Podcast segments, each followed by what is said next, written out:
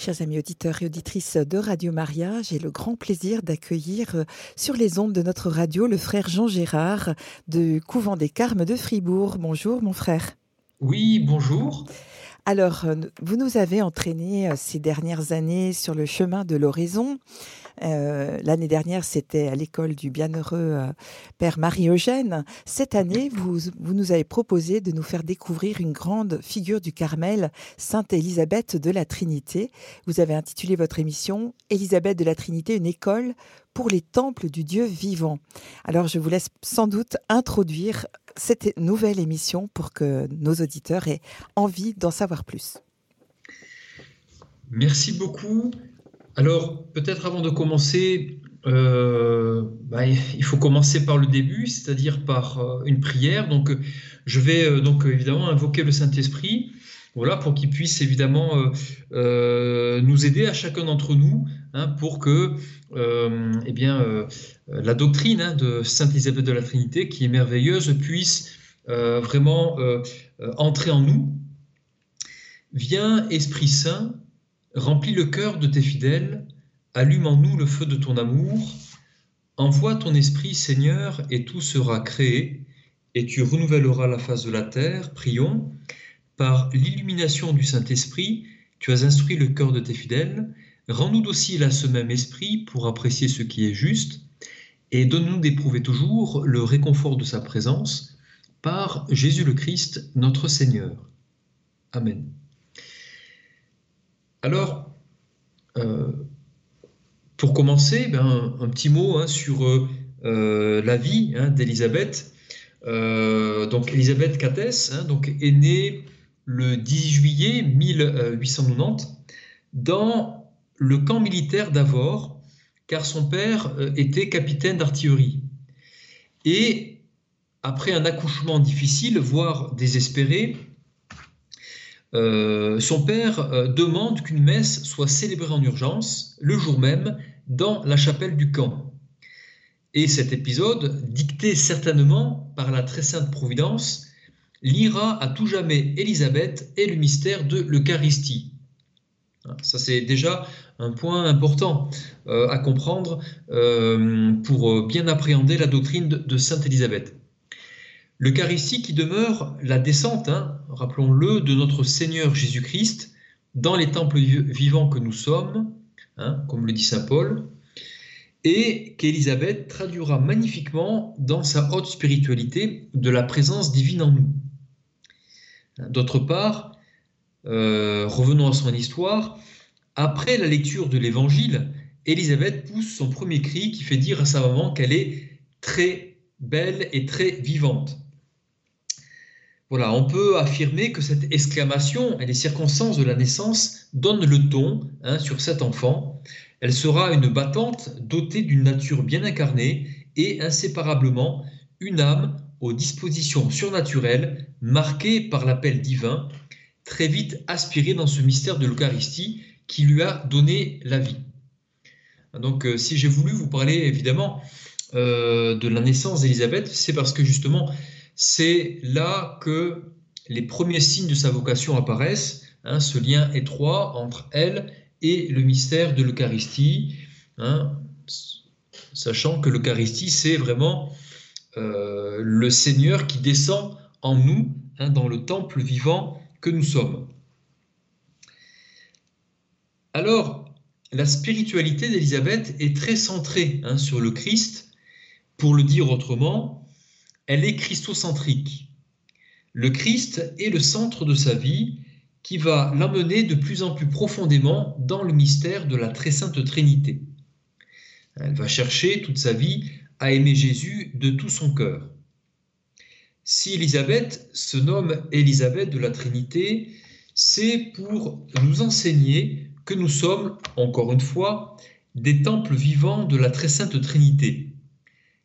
Élisabeth signifie maison de Dieu. Elle, hein, signifiant Dieu en hébreu, et Beth signifiant maison. Pour le dire autrement, maison de Dieu, la très sainte Trinité. Son nom révèle donc sa mission, celle qui est de nous enseigner, d'une part, que nous sommes des temples vivants de Dieu, et, d'autre part, le moyen d'entrer en nous-mêmes, dans notre âme, pour rencontrer le Dieu vivant et dire comme Saint Élie, il est vivant, le Dieu devant qui je me tiens.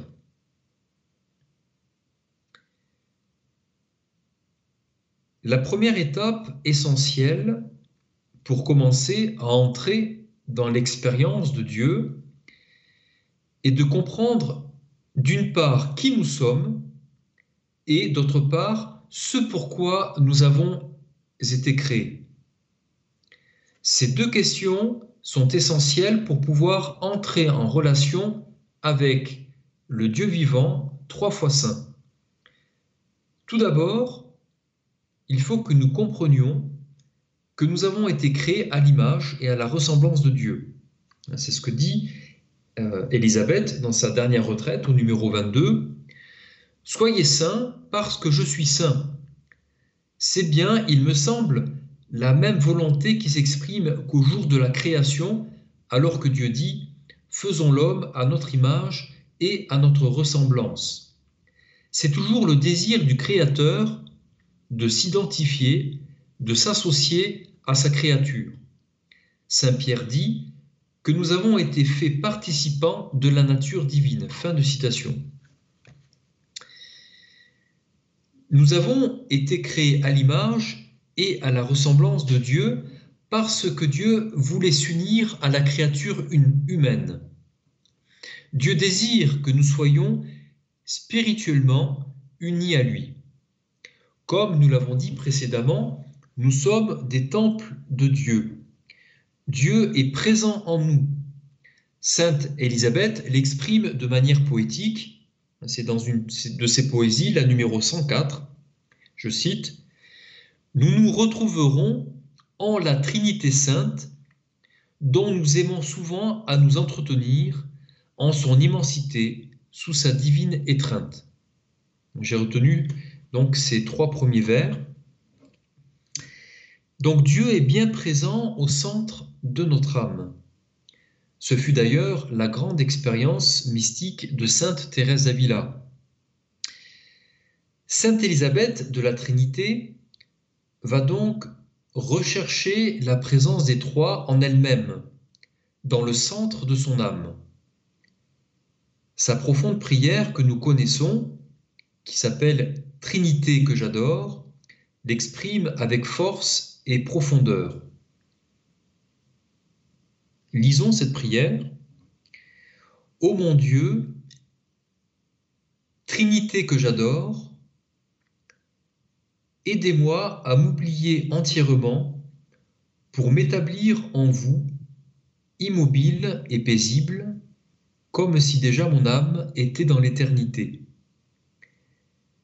que rien ne puisse troubler ma paix, ni me faire sortir de vous, ô mon immuable, mais que chaque minute m'emporte plus loin dans la profondeur de votre mystère. Pacifiez mon âme, faites-en votre ciel, votre demeure aimée et le lieu de votre repos que je ne vous y laisse jamais seul, mais que je sois là tout entière, tout éveillée en ma foi, tout adorante, toute livrée à votre action créatrice.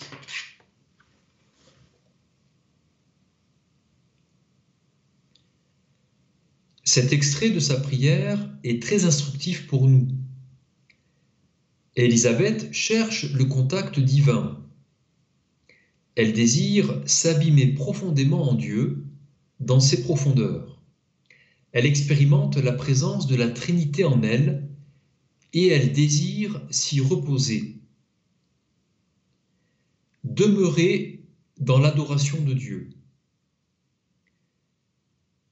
Je vous renvoie d'ailleurs au passage à un livre euh, très intéressant sur euh, la prière, la vie de prière, qui rejoint très bien Sainte Élisabeth, hein, qui a été écrit par un copte euh, orthodoxe, le père Matel El Maskin, euh, qui s'appelle La vie de prière. Hein. donc on retrouve vraiment euh, en grande partie euh, la spiritualité de Sainte Élisabeth.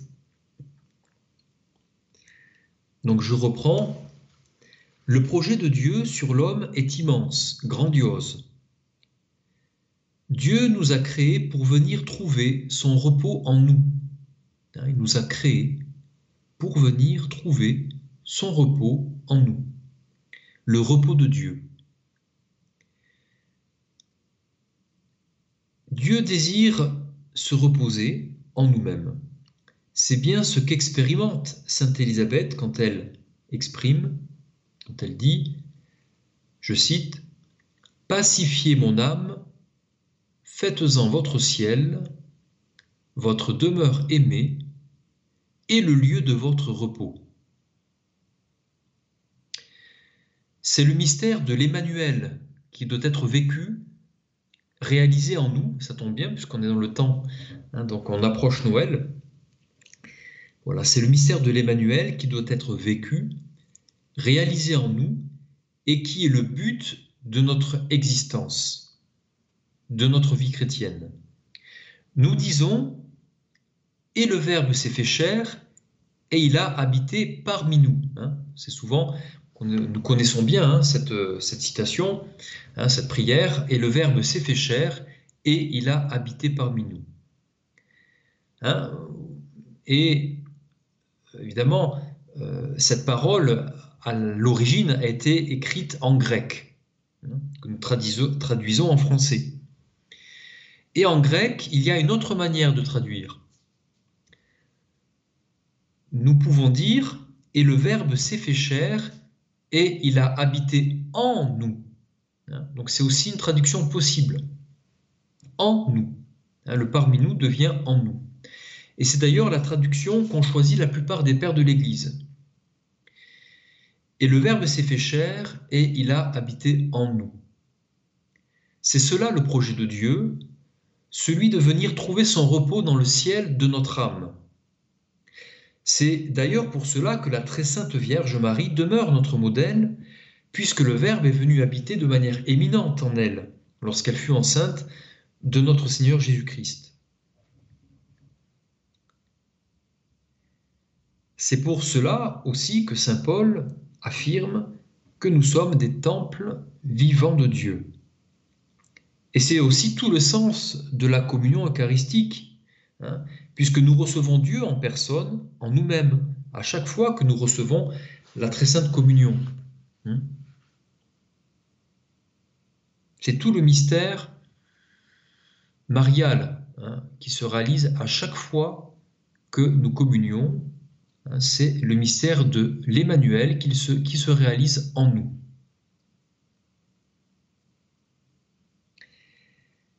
Nous devons donc laisser Dieu faire de notre âme son ciel, moyennant notre participation hein, aussi. C'est ce que dit, encore une fois, c'est ce qu'expérimente, encore une fois, Sainte Élisabeth de la Trinité, pacifiez mon âme, faites-en votre ciel, votre demeure aimée, et le lieu de votre repos. Tout d'abord, elle demande au Seigneur de pacifier son âme. Cela revient à demander la paix du Christ en nous, que nous recevons pendant la messe. Nous demandons, elle demande, elle demande la paix du Christ en elle. Pacifier mon âme. Elle dit aussi, rien ne puisse troubler ma paix, ni me faire sortir de vous, ô mon immuable. Que rien ne puisse troubler ma paix. Et l'Écriture dit aussi, recherchez la paix, recherchez-la à tout prix. Pacifiez mon âme en demandant la paix du Christ.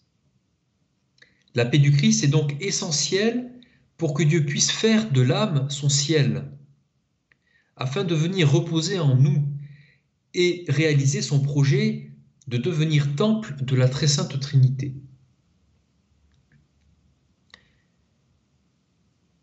Au sujet de la paix du Christ,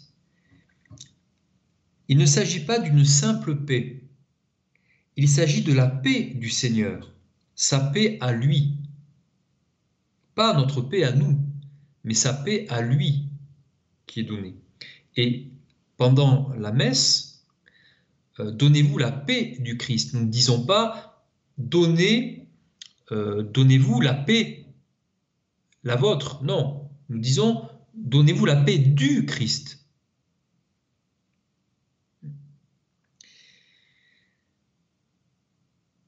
Donc voilà, c'est bien la paix du Seigneur. Ensuite, la paix du Christ ne doit pas être confondue avec un état de quiétude. Il est donc inutile de la chercher dans d'autres traditions orientales telles que le yoga ou le zen ou d'autres techniques. Hein, la paix du Christ n'est pas un état de quiétude. D'ailleurs, au passage, il faut faire attention parce que ces techniques orientales peuvent, pourraient éventuellement, hein, provoquer une forme d'endormissement de la conscience et masquer des états de vie de péché par le calme que ces techniques provoquent. J'ai une vie de patachon, je vais utiliser des techniques de relaxation et qui peuvent malheureusement, et je ne dis pas que ça le fait à chaque fois, je dis c'est une éventualité, qui peuvent endormir les avertissements de la conscience, je vais me sentir bien, et au final, croire que je suis sur la bonne voie. La paix du Christ, c'est autre chose. La paix intérieure, la paix du cœur, c'est de sentir que l'opposition qui était entre moi et Dieu n'existe plus. Repensons à ce que nous éprouvons parfois chaque fois que nous ressortons d'une bonne confession. Le cœur est plus léger et l'Esprit Saint peut nous faire éprouver une paix intérieure, qui est d'ailleurs un don du Saint-Esprit, hein, la paix. Je n'éprouve plus l'opposition intérieure entre moi et Dieu. Il n'y a plus d'inimitié. C'est la paix du Christ et qui rejoint au passage la question de l'unité entre les personnes divines mais nous n'avons pas le temps de creuser le lien qui serait fort intéressant entre la paix du Christ et l'unité des trois personnes de la Trinité, et notamment euh, le Christ Jésus qui repose dans le sein du Père, dans l'unité et dans la paix. Alors revenons à Élisabeth. Sainte Élisabeth nous enseigne à demander au Seigneur que rien ne puisse troubler notre paix, pour que Dieu fasse de notre âme le lieu de son repos. Et elle dit, je cite, Comme si mon âme était dans l'éternité, que chaque minute m'emporte plus loin dans la profondeur de votre mystère. C'est très beau, hein, cette citation d'Élisabeth. Hein, je la relis, Comme si mon âme était dans l'éternité que chaque minute m'emporte plus loin dans la profondeur de votre mystère. Ce passage de la prière d'Élisabeth est profond. Entrons, entrer dans le ciel de notre âme par l'oraison, c'est entrer dans le temps de Dieu. Nous allons parler de ce fameux temps de Dieu c'est entrer dans le temps de Dieu, comme si mon âme était dans l'éternité. Que chaque minute m'emporte plus loin dans la profondeur de votre mystère. Lorsque nous prions, nous passons du temps profane, tel que nous le connaissons, au temps de Dieu. Nous faisons le passage du chronos au Kyrios. Nous entrons dans une autre temporalité. Nous transformons, nous transformons le temps qui passe en vie éternelle. Des moines un jour m'enseignaient une chose que j'avais, que j'ai toujours, enfin que je retiens encore aujourd'hui. C'est ceci hein, lorsqu'on prie, nous transformons le temps, nous transformons le temps mort en vie éternelle. Le temps que nous connaissons ce sont des secondes, des minutes qui s'écoulent. Mais si nous n'en faisons rien, ce temps reste mort. Il est passé. C'est-à-dire qu'il est passé. Il n'est plus. La seconde, la minute s'est écoulée. Mais lorsque nous prions, ce temps mort se transforme en temps de Dieu, en vie éternelle. Le temps est sacralisé par notre prière. Et ce n'est pas pour rien que le chrétien est prêtre, prophète et roi par le baptême. Rappelons-nous que Dieu nous a placés au sommet de la création, dans la Genèse, cela est très bien exprimé. Dieu nous a placés au sommet de la création, du cosmos, pour le gouverner et le sanctifier. Mais le gouverner et le sanctifier à la fois d'un point de vue matériel, mais aussi d'un point de vue spirituel, hein, dans les deux dimensions. Et nous répondons donc à notre vocation de prêtre, à notre sacerdoce baptismal, à chaque fois que nous sanctifions le temps par notre prière. Le temps profane est appelé à se laisser transfigurer par notre prière. Et là, je reprends le passage d'Élisabeth, que chaque minute m'emporte plus loin dans la profondeur de votre mystère, comme si mon âme était dans l'éternité. J'aurais bien aimé aussi vous parler, mais je ne le ferai pas, aussi de la sacralisation de l'espace. Saint Benoît, le grand Saint Benoît, dit euh, considérer les ustensiles de cuisine comme des vases sacrés. Donc là, il parle de la sacralisation aussi euh, des choses qui nous entourent, mais je n'entrerai pas euh, là-dedans, ça nous amènerait trop loin. Je m'en tiens simplement à la question du temps. Mais revenons, ou résumons plutôt un petit peu notre parcours, mais je vous propose peut-être euh, avant, si cela est possible de le faire maintenant, je ne sais pas, un petit temps musical. Alors, je vous propose d'écouter euh, la, la prière au mon Dieu Trinité que j'adore, mise en musique. Magnifique, merci beaucoup.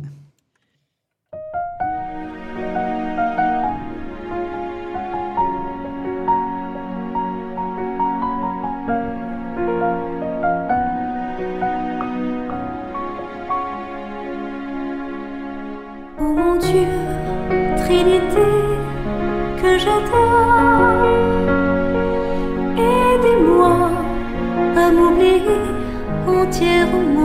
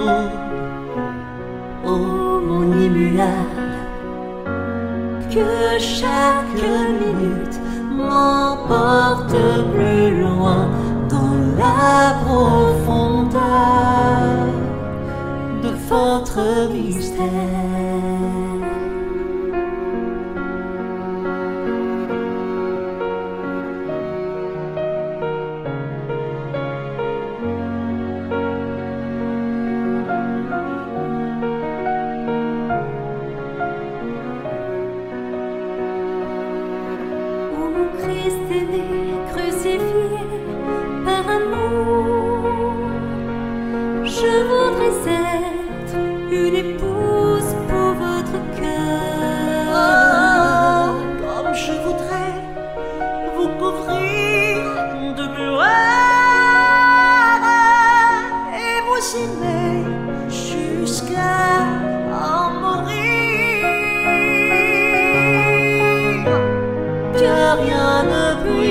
puisse troubler.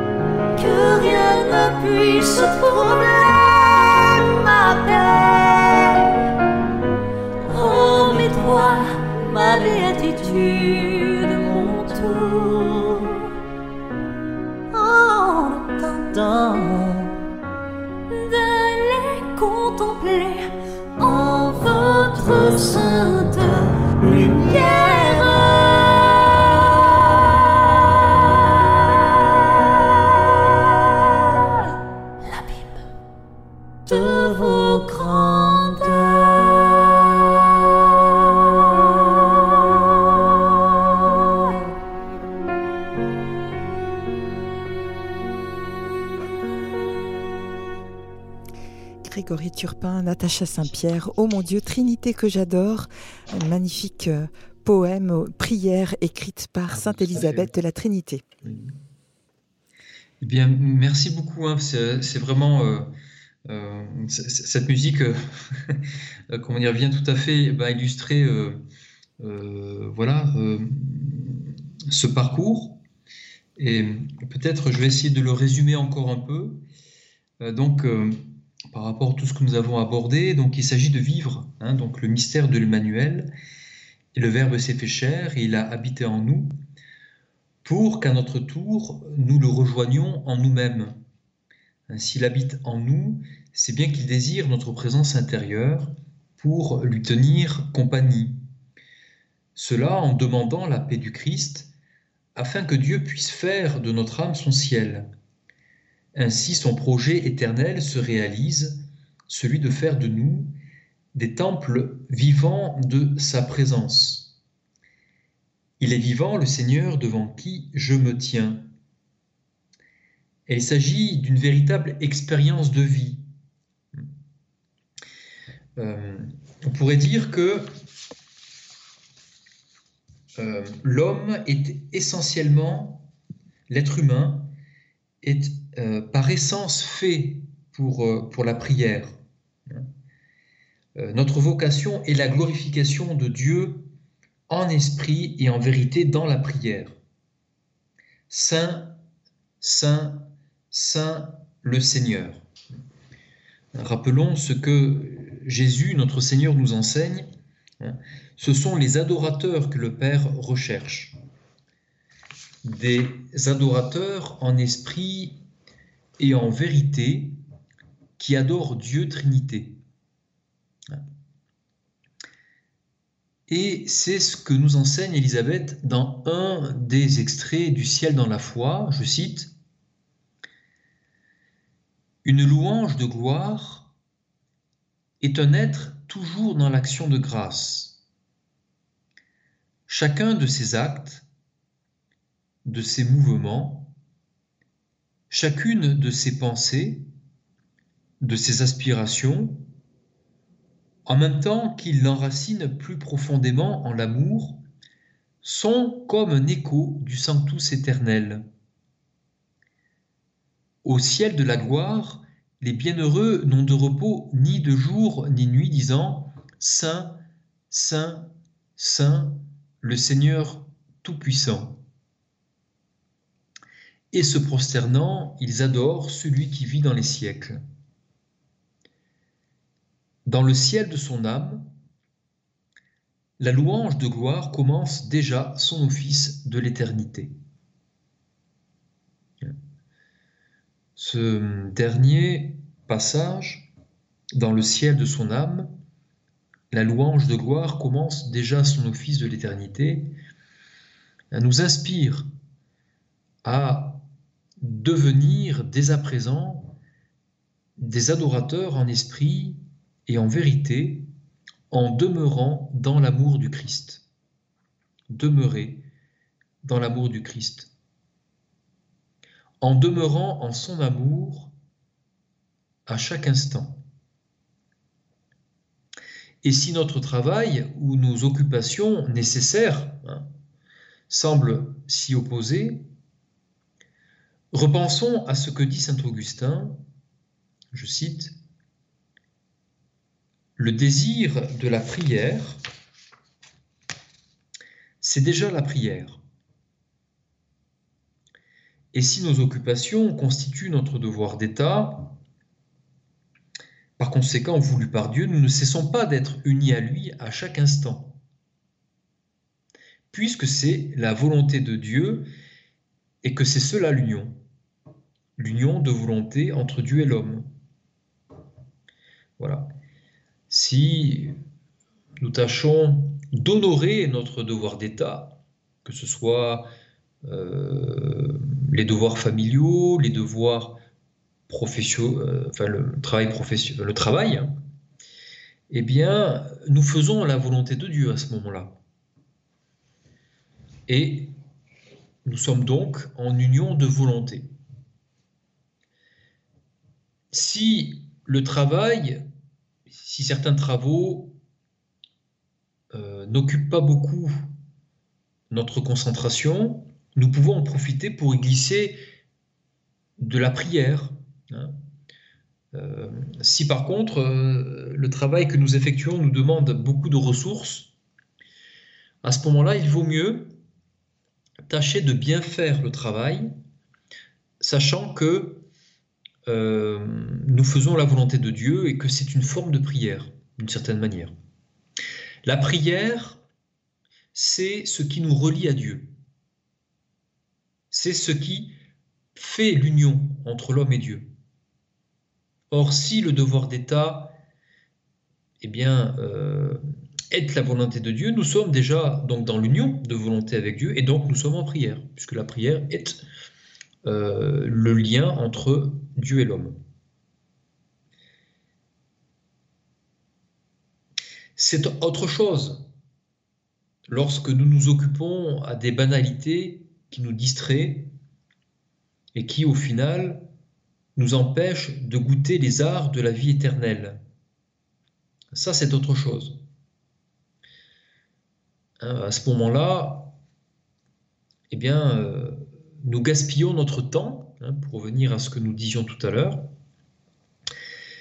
Euh, nous ne sommes plus à notre place, puisque nous sommes avant tout des êtres spirituels, donc faits pour l'union divine, fait pour que Dieu trouve son repos.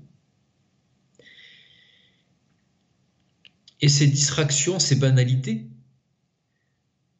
d'une certaine manière, on pourrait dire, fait que Dieu devient comme un étranger. Dieu n'a plus, ne trouve plus sa crèche en nous. Il est comme un étranger. Et comme dit euh, un grand saint, Saint Macaire, hein, euh, Saint Macaire le Grand, un très beau texte hein, de Saint-Macaire, euh, qui peut être très en lien avec Elisabeth, et qu'il est d'ailleurs. À ce moment-là, lorsque nous nous occupons des banalités, eh bien, Dieu n'a plus de lieu où se reposer. Dieu ne trouve plus son repos en nous. Il ne trouve pas, il ne trouve plus son repos dans la création, puisque la création n'a pas été créée pour cela, dit Saint Macaire. Il ne trouve plus son repos dans le ciel, ni dans le cœur de l'homme. Il est comme chassé hein, de ce temple intérieur. Il est comme un étranger. Cela ressemble un petit peu à, la vie, hein, donc à la naissance de Jésus, hein, donc, où euh, on ne voulait pas accueillir la Sainte Famille. Et il a bien fallu qu'il trouve un lieu pour euh, donner naissance, à notre Seigneur Jésus-Christ. Voilà, là encore, Dieu ne trouvait pas de logement, de lieu.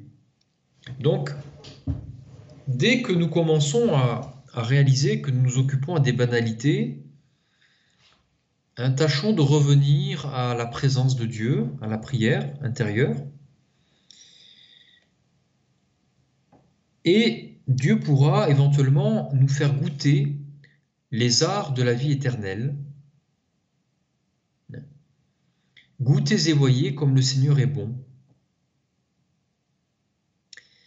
Et lorsque une âme en fait l'expérience de ces arts de la vie éternelle, euh, euh, disent la plupart des saints, eh bien l'âme n'a plus envie d'autre chose, car elle compare expérimentalement la différence entre ce qu'elle a goûté de Dieu intérieurement et les joies vaines de ce monde.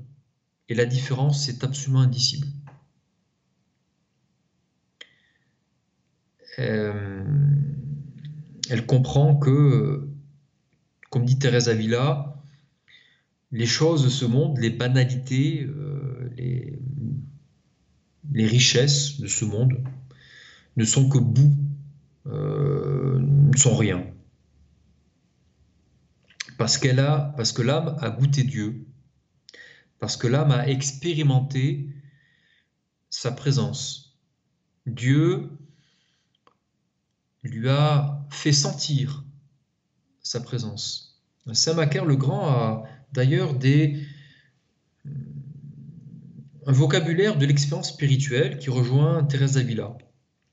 Hein, c'est un vocabulaire de l'expérience spirituelle que le chrétien peut, euh, peut comprendre s'il expérimente. C'est l'expérience, la certitude intime de la présence de Dieu, le sentiment intérieur, le goût, la force des opérations de l'esprit et l'âme éprouve en elle-même donc euh, ceci.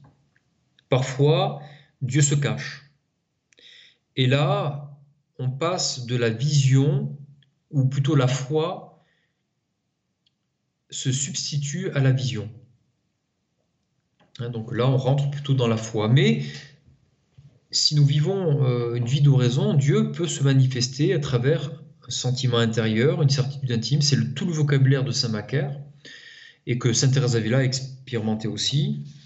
Donc où on goûte vraiment Dieu. Hein. Et on voit d'une certaine manière, pas avec les yeux du corps, mais on peut voir Dieu euh, à travers ce qu'il nous fait goûter intérieurement.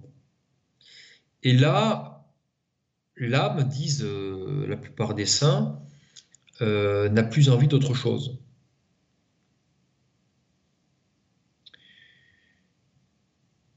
Nous disions donc pardon que le Père recherche des vrais adorateurs en esprit et en vérité.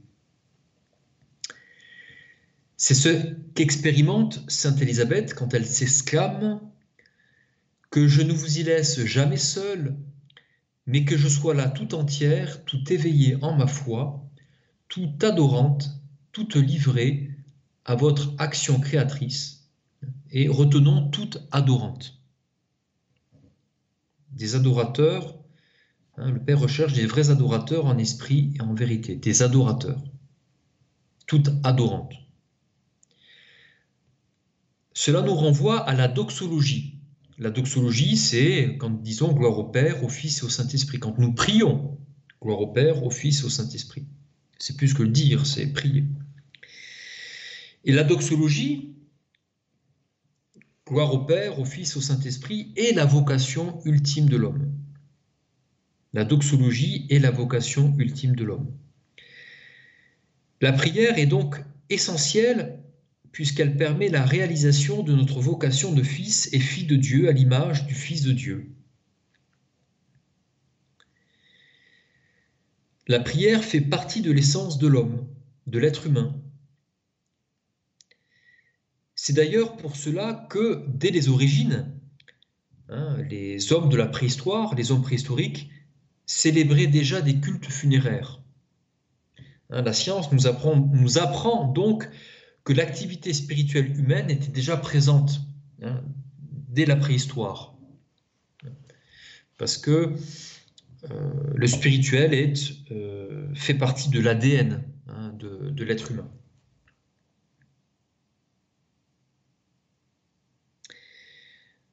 Pour résumer certains points, l'homme a été créé à l'image et à la ressemblance de Dieu, comme trône de la Trinité, temple de Dieu, temple du divin. Et cette connaissance de ce qu'est l'homme en lui-même est le point de départ de son activité spirituelle. Cette connaissance de ce qu'est l'homme, image et ressemblance de Dieu, le point de départ de son activité spirituelle.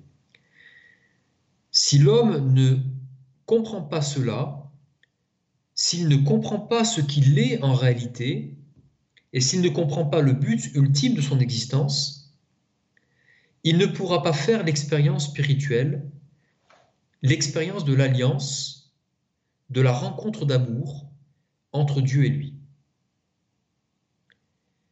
Mais si l'homme comprend cette réalité, il commence alors à le chercher en lui-même, dans son âme. C'est là que commence son cheminement spirituel. Petit à petit, il va découvrir, sentir, goûter, avoir la certitude intime de la présence intérieure de Dieu. Puis, l'homme va donc désirer se détacher petit à petit des frivolités de ce monde, ayant, comme nous l'avons dit, déjà goûté intérieurement Dieu en personne. Son besoin de silence, de solitude, va de plus en plus s'accentuer. Il va se transformer, se transformer, se transformer au fur et à mesure qu'il entre plus profondément dans son lieu intérieur. Si bien que l'âme va advenir, comme l'exprime Sainte Élisabeth, une âme de silence je cite, une âme de silence qui se tient comme une lyre sous la touche mystérieuse de l'Esprit Saint. L'âme va rechercher de plus en plus le silence et la solitude. Le silence et la solitude qui sont l'image de ce qu'est Dieu en lui-même. Élisabeth écrit, je cite, L'être divin vit dans une éternelle, une immense solitude. Il n'en sort jamais tout en s'intéressant aux besoins de ses créatures. Cette solitude n'est autre que sa divinité. Fin de citation. Et nous sommes à l'image et à la ressemblance de Dieu. Il est donc naturel ou surnaturel que nous désirions entrer dans le silence et la solitude intérieure à l'image de notre Dieu.